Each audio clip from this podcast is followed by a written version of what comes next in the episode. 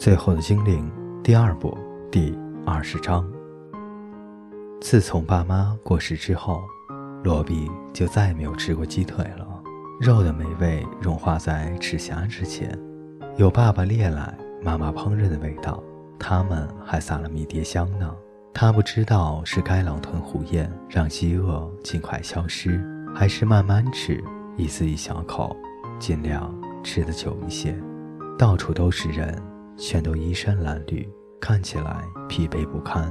有些人好像还生了病，也许想赶快把大家集合在一起，迟早哦，恐怕会早，不会迟，骑兵就会从大力加城看到。到时候大家恐怕会觉得，在农场上当奴隶还算快乐的，像在黄金时代，因为接下来的遭遇一定会悲惨千百倍。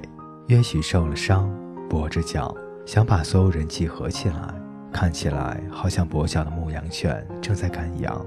等到好像聚在一起可以动身了，马上又有几个晃了开去，不是去拿什么东西，就是去找最后的一串葡萄，或是希望能找到忘在什么地方的最后一块面包，甚至最后一口啤酒。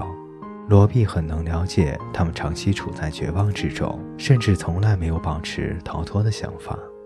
一旦挨过多年的饥饿和困苦，明天就变成了不存在的妄想，脑子里能想到的只有这里和现在。现在能少饿一点，留在这里，不用多费力气走路就好。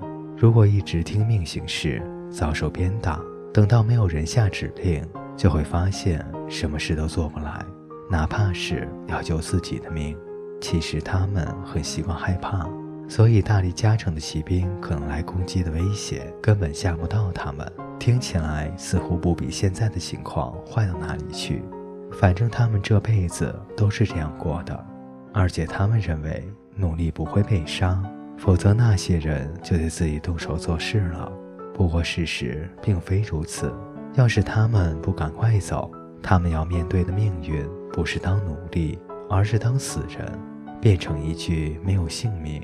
没有坟墓，丢在烂泥里给蛆虫、秃鹰、乌鸦或老鼠吃掉的尸体。此外，他们也不相信真有逃亡的希望，而且显然他们做不到。他们只想再多弄到几口吃的，然后乖乖接受命运的安排。从来没有人习惯饥饿，所以即使再小的玉米粒、再小的葡萄，对他们来说都比躲开骑兵的追杀要重要的多。罗比闭上眼睛，眼皮后是一大片的蓝色。现在他可以分辨出波浪，甚至可以听到波浪的声音，看到白色的鸟飞向天边。他看到一处海滩，认出几个人：那个正在和卡拉玩耍的小老太太，那个有点驼背、拄着拐杖的人，那个现在正在葡萄园中鹰钩鼻子的男人。他还认出在渔船上是法克。和福佩斯，他们命中注定了可以逃到那里去。也许显然能够带领他们，可是他自己并不知道，一定有些事是他早就能做的，一些他认为并不重要的本事，也许看来没有什么，但其实是非常重要的能力。你能做些什么？罗比走到约许的身边，很唐突地问道。约许迷茫了一阵。然后开始把他能做的事列下来。他第一件能做的事就是让小生物复活。罗比得唤起他所有的信心，他才不会感到灰心。然后这张清单继续加长：不用大火时就能生火，不用钥匙就能开锁。他可以像在大力加成一样，刮起大风来扰乱敌人。可是那很费力气，他才让风刮一下下，就半天毫无力气。它可以治疗伤口，不行，不能治疗自己的伤，只能治疗别人的。它可以让小动物复活。哦，刚刚已经提过了吗？像老鼠、鸡，还有一次是一只兔子。过去的十三年来，他大部分的时间都在读书。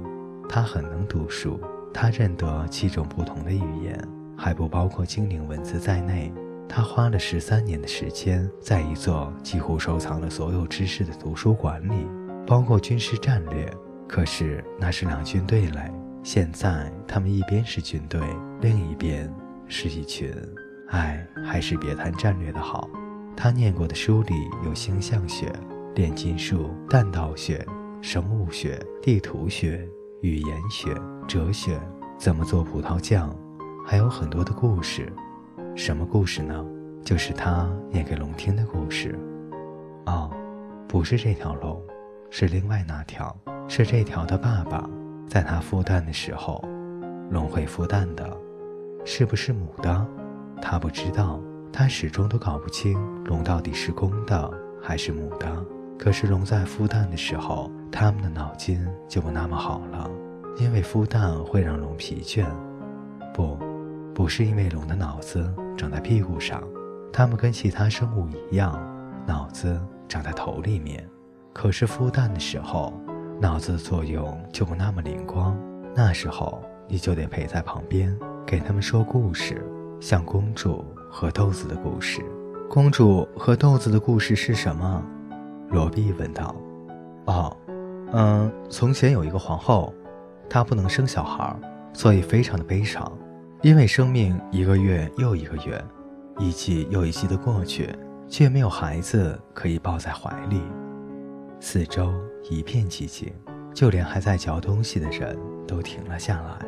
洛比忘记了所有的一切，忘记了继续啃那根鸡骨头，只想继续听下去。